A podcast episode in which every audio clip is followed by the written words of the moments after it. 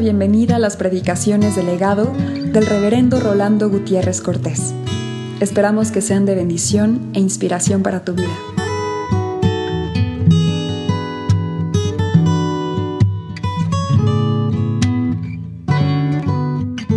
Mateo 13, 40. Esta parábola se llama la red. La misión de la iglesia, es oportunidad de salvación para quienes se mezclan con él. ¿Por qué? Porque la iglesia es una mezcla.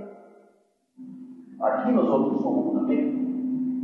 Habemos altos, habemos bajos, habemos gordos, habemos flacos, habemos ancianos, habemos jóvenes, habemos ricos, habemos pobres,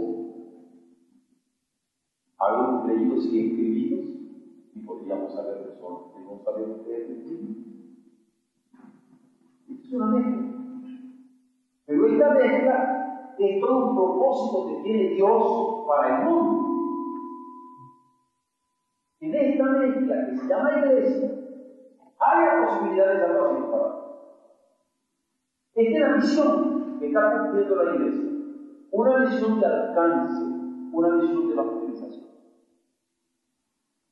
Todas posibilidades por eso a nuestro alcance para compartir el Evangelio debemos aprovecharlo para proclamar. Porque alguien podría venir por mil razones y mezclarse con nosotros.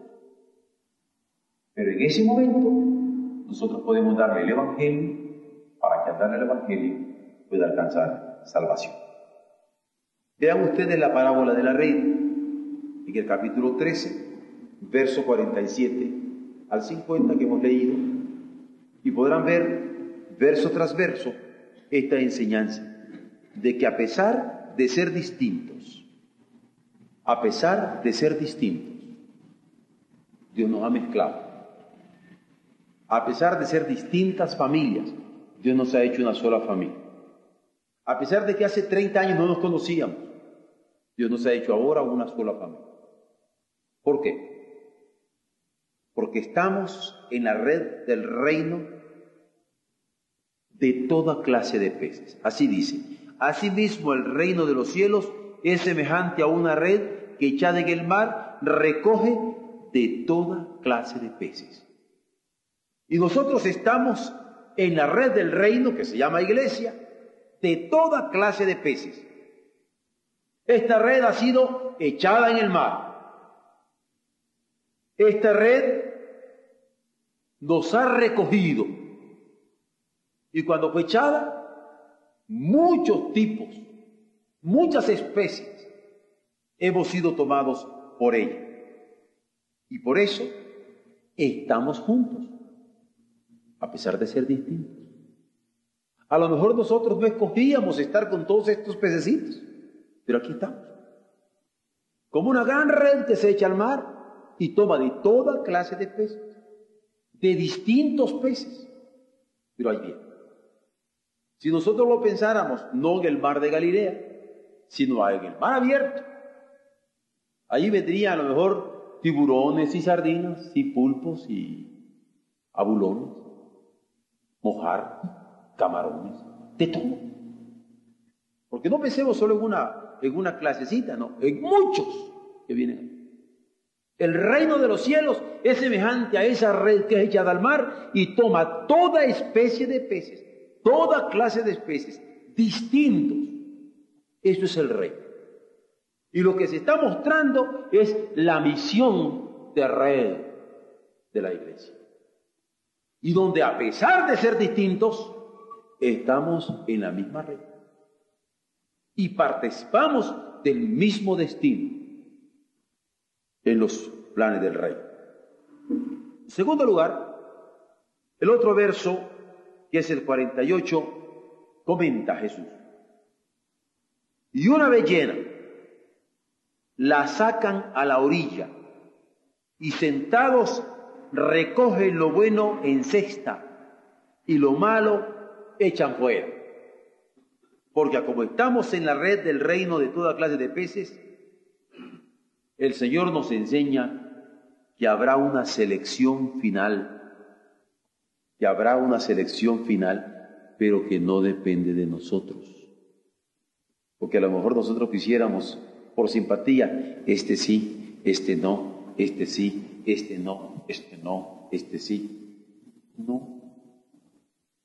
Esa selección final no depende de nosotros. No depende de los mismos peces. Es una selección final en donde estaremos, ojo, a merced del selector.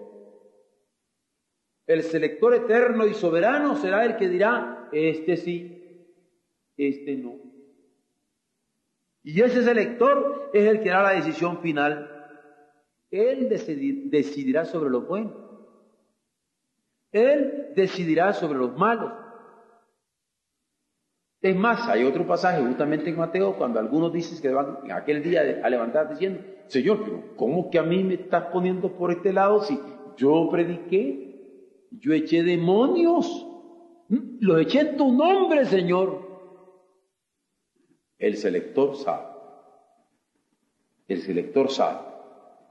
Justamente sabe, a la luz del Apocalipsis, quiénes fueron lavados en la sangre del Cordero porque esos sí están sellados. La sangre de Jesucristo, el Hijo de Dios, es el que nos limpia de todo pecado.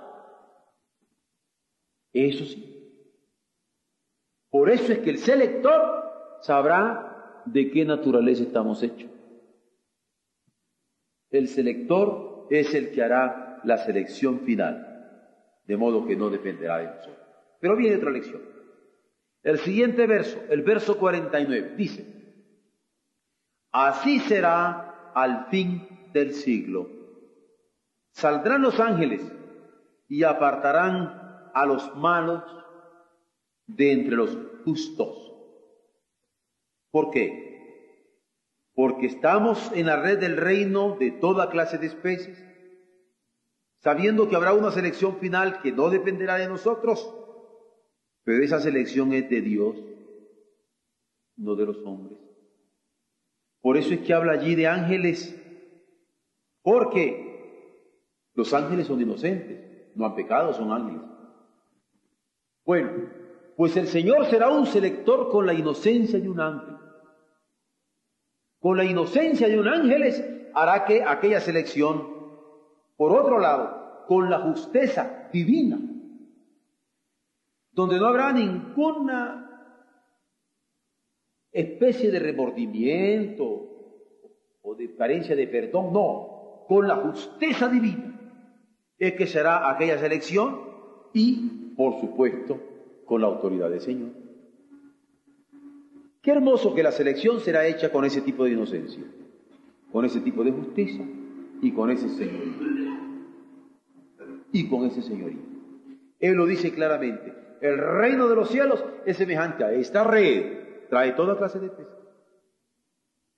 Pero que después cuando los trae hay una selección que no depende de los peces, sino del selector.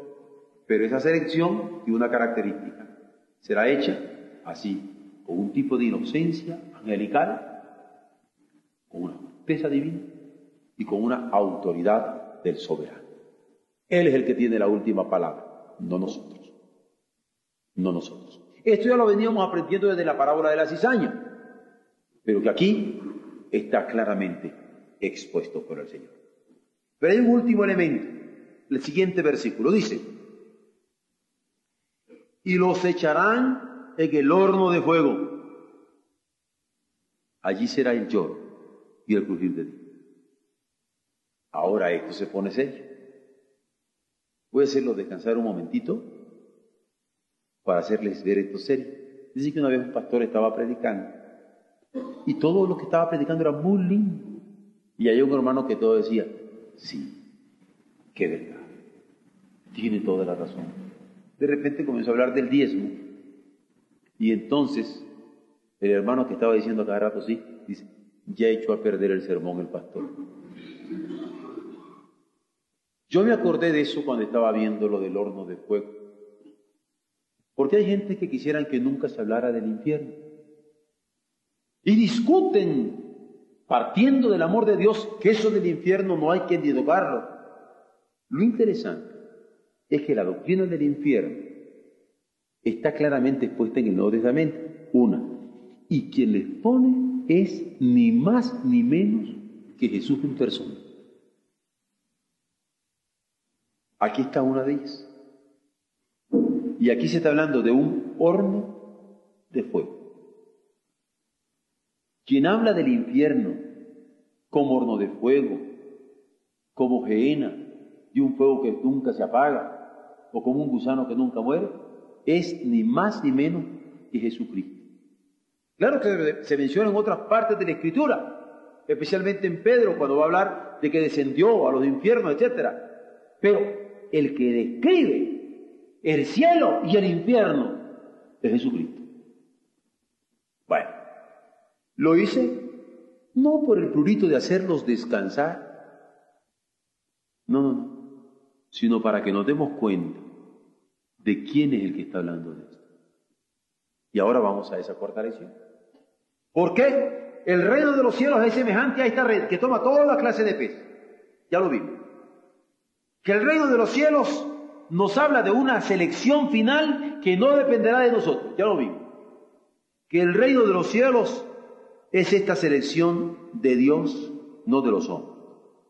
Y que ahora con los malos hay un horno de fuego y, a la letra, allí será el lloro y el crujir de dientes. ¿Por qué? Veamos en el contexto. Veamos en el contexto. ¿Se han fijado ustedes cuánto habla del Señor de los escándalos? Ay de aquel que escandalice a uno de estos mis hermanos pequeñitos. Mejor le fuera que se pusiera un, una piedra de molino y se eche en lo profundo del mar que haber sido escándalo de un hermano pequeñito. ¿Recuerdan eso? Escándalo es un término griego. Significa piedra de tropiezo. Escándalo. Donde uno se tropieza, eso se llama escándalo. Entonces, cuando hay un hermano pequeño para lo cual nosotros somos escándalo, cuidado. El Señor tiene el escándalo que nosotros provocamos como un pecado muy serio. Por eso cuando cantamos ese primer himno que entonamos en esta noche, si fui motivo de dolor, oh Cristo, si por mi causa el débil tropezó, perdón te ruego, mi Señoría. Y si hay oración que hemos de hacer todas las noches, es que si nosotros fuimos escándalo de alguien, por alguna razón, que Él nos perdone. Yo recuerdo cómo tenía esto el apóstol Pablo, tan metido dentro del corazón que siempre se inquietaba por ello. Dice, miren hermanos, miren hermanos, es tan serio el escándalo que si comer un pedacito de carne provoca la caída de mi hermano, no como carne. Si el que yo me tomara una copita es causa de que mi hermano peque, no tomo la copita. Si el que yo me fumara un cigarrito es causa de que mi hermano peque y se escandalice, yo no me lo tomo. Si el yo tener una desavenencia en mi hogar es causa de que un hermano peque, yo no quiero tener esa desavenencia.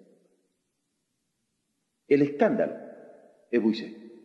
Por eso allí será el lloro y el crujir de dientes. Pero ¿cómo no tuve cuidado con este escándalo? Es un pecado que viene acá, en todo el contexto. Luego, por los escándalos que se cometieron, por el mal que se causó. Cuando yo causo algún mal,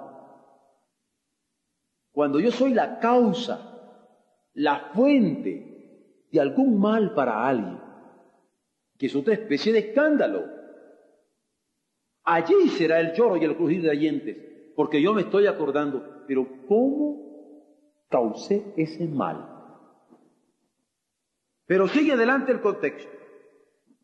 El bien que no se hizo. Santiago esto lo deja de una manera muy clara. Dice, el pecado está no en hacer lo malo. En Santiago se ve claro eso. El pecado está en el que sabe hacer lo bueno.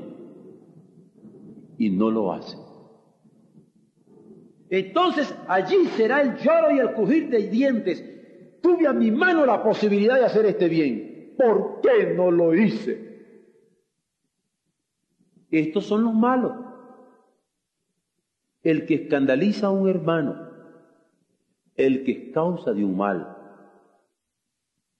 el que pudiendo haber hecho un bien, estando a su alcance hacerlo, no lo hizo. Pero además, la vanidad en que se vivió. Lo vano es lo vacío. Lo vano es lo vacío. Ustedes han visto la vainita de frijol.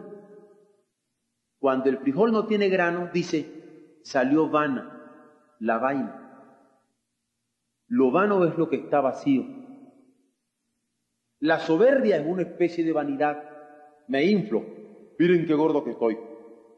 Y cuando ya dejo el aire, no parezco que estoy flaquito. Eso es vano. Vano es empinarse. Soy más alto que el otro. Pero cuando la realidad es que estoy parejo que él. Eso es vanidad. Aparentar lo que no se es, lo que no se tiene. Incluso hay vanidades espirituales que a mí me inquietan muchísimo.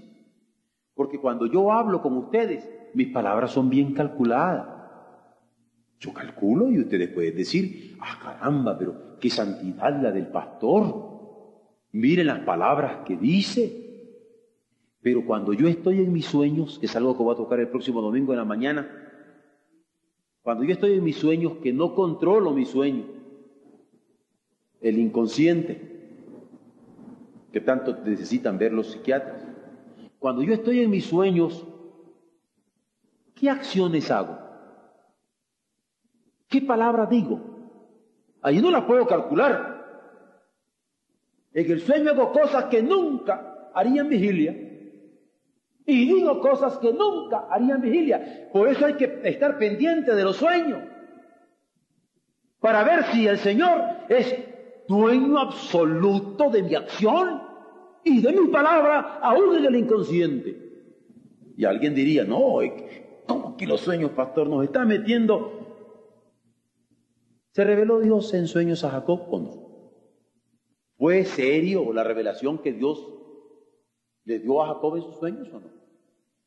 ¿Fue seria la revelación que Dios le dio a José en sus sueños o no? ¿Fue seria y decisiva la revelación que Dios le dio a Salomón o no? Ah, pero en el Antiguo Testamento. ¿Y José? ¿Fueron serios los sueños de José o no fueron serios? ¿Y los de María? ¿Y los de Pablo? Pablo el apóstol. Que si alguien no tiene nada de mocho, perdone la expresión, pase Pablo. Ah, como no la tiene Jacob, ni José, ni Salomón. ¿Por qué? Ah, Allí será el lloro y el crujir de dientes. Cuando en un momento dado nos percatemos de que lo nuestro era palabras, que era inflación, que era vanidad. Por eso cuidado con los escándalos, cuidado con el mal que se causa, el bien que no se hace o la vanidad en que se puede estar viviendo. Que Dios tenga el señorío total de nuestras vidas, de nuestro hacer y quehacer, de nuestro pensar y sentir, en vigilia o en sueños, en la vida consciente o en la inconsciente. Allí será el lloro y el crujir de dientes, con un dolor inexplicable por los errores del camino. ¿Recuerdan que hace poquito estábamos viendo la parábola del sembrador? El reino de los cielos es semejante al sembrador que sale al sembrar. ¿Dónde sembró el sembrador? En el camino. Dice que el camino donde había una tierrita que le rascaban tantito las, las avecitas, se comía lo grande. Alguien podría en un momento decir, Señor, si yo estuve, yo escuché tu palabra, yo acepté tu palabra, pero aparecimos como camino, con polvito. Y las aves vinieron y se lo comieron. Con un dolor inexplicable por los errores del camino. ¿O qué seríamos de las espinas? Dice que allí la, piedra, la, la simiente cayó entre las espinas y creció, pero las espinas lo ahogaron. Señor, yo llegué a tu templo, yo escuché tu evangelio, en mí nació, pero tuve tantos problemas, tantas incomodidades, tantas situaciones difíciles que se ahogó. Allí será el lloro y el crujir de dientes. Interesantes cosas son las interpretaciones de Jesús acerca de su propia parábola, acerca del rey. Allí será el lloro y el crujir de dientes, con un dolor inexplicable por los errores del camino o las de las espinas. ¿Y qué podríamos decirlo de la cizaña? Es que creció, parecidísimo al trigo. Es más, hubo fruto, hubo fruto, porque la cizaña es la fruto. Ah, pero la cizaña no es el trigo. El fruto era vano. Y la raíz se había mezclado con la del trigo. Por eso no se podía arrancar. Pero el gran segador de los siglos se iba a mostrar cuál fue trigo y cuál fue cizaña. Por eso habla del horno de fuego que produce este dolor inexplicable por los errores del camino, las espinas, la cizaña o la red. ¿Por qué? Porque en un momento dado podemos ser superficiales como la semilla en el camino. Podemos ser escandalosos, podemos ser perversos o podemos ser vanidosos. Hay un horno de fuego y allí será el lloro y el crujir de dientes. En la hora del paso del periodo temporal de la historia, porque la historia no será más, habrá un paso del periodo temporal de la historia al de la plenitud del reino, donde la existencia de redimidos es definitiva, donde la existencia de redimidos es definitiva. Yo recuerdo que esta palabra la, discute muy bien don Miguel de Unamuno, es una belleza de todo. Cuando él habla de la existencia, dice, existere, Ex es fuera de, fuera de. Por ejemplo, yo existo en mis palabras. Mis palabras salen fuera de mí. El mundo existió de Dios, salió de Dios. Creó la luz, creó el espacio, creó la tierra, creó los cielos.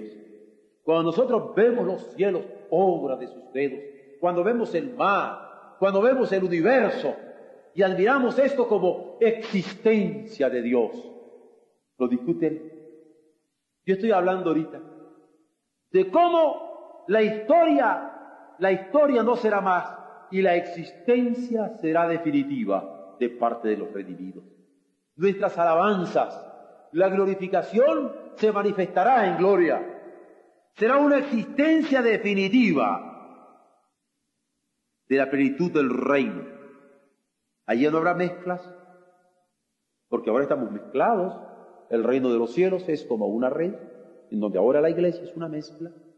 No habrá confusiones, no habrá confusiones, sino bajo el resplandor de su gloria todo será manifestado. Porque eso es lo que dice la Escritura, que la luz en las tinieblas resplandece. Apaguen estas luces. Y no lo veo. Enciende las luces. Ah, aquí está algo ante el resplandor de su gloria, el trigo y la cizaña, lo vano o lo sólido, todo será manifestado. A pesar de ser distintos, El Señor nos tiene acá. Común entre tanto, el reino de Dios es plenamente manifestado.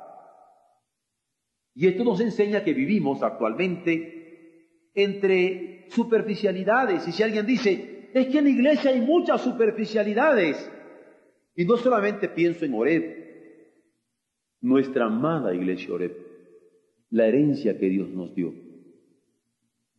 No. ¿Podría alguien decir que hay muchas superficialidades en la iglesia de Jesucristo? Sí, sí.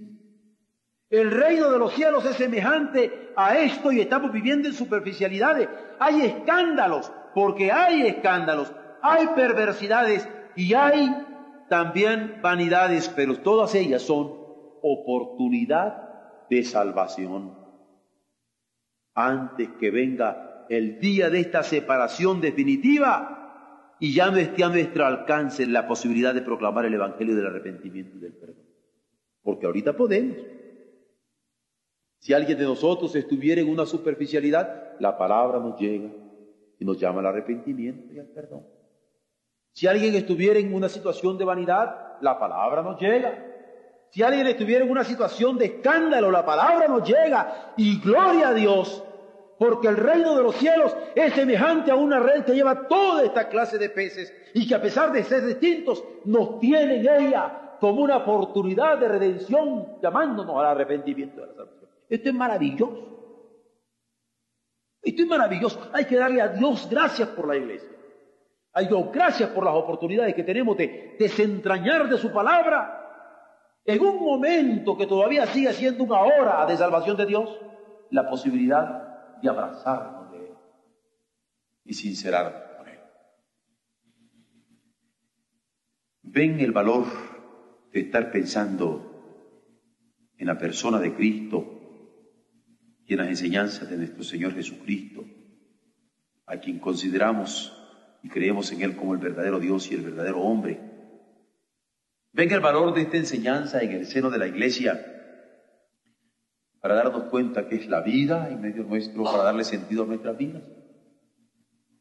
Gloria sea a Él, porque a pesar de ser distintos, nos tiene en esta situación de posibilidades de redención a través de la fe y la revelación de su palabra. Amén.